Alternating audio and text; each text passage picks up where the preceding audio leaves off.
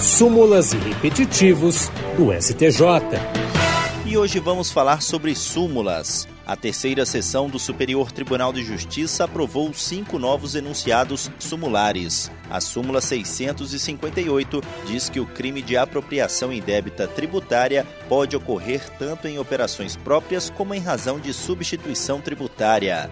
A súmula 659 dispõe que a fração de aumento em razão da prática de crime continuado deve ser fixada de acordo com o número de delitos cometidos, aplicando-se um sexto pela prática de duas infrações, um quinto para três, um quarto para quatro, um terço para cinco, meio para seis e dois terços para sete ou mais infrações. Outro enunciado aprovado, a súmula 660, diz que a posse pelo apenado de aparelho celular celular ou de seus componentes essenciais constitui falta grave. Já a súmula 661 prevê que a falta grave prescinde de perícia do celular apreendido ou de seus componentes essenciais. E por fim, a súmula 662 indica que para a prorrogação do prazo de permanência no sistema penitenciário federal é prescindível a ocorrência de fato novo, basta constar em decisão fundamentada a persistência dos motivos que ensejaram a transferência inicial do preso.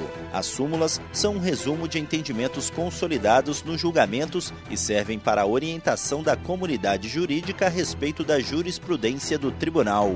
Os enunciados serão publicados no Diário da Justiça Eletrônico por três vezes em datas próximas, nos termos do regimento interno do STJ. Do Superior Tribunal de Justiça, Tiago Gomide. Súmulas e repetitivos do STJ.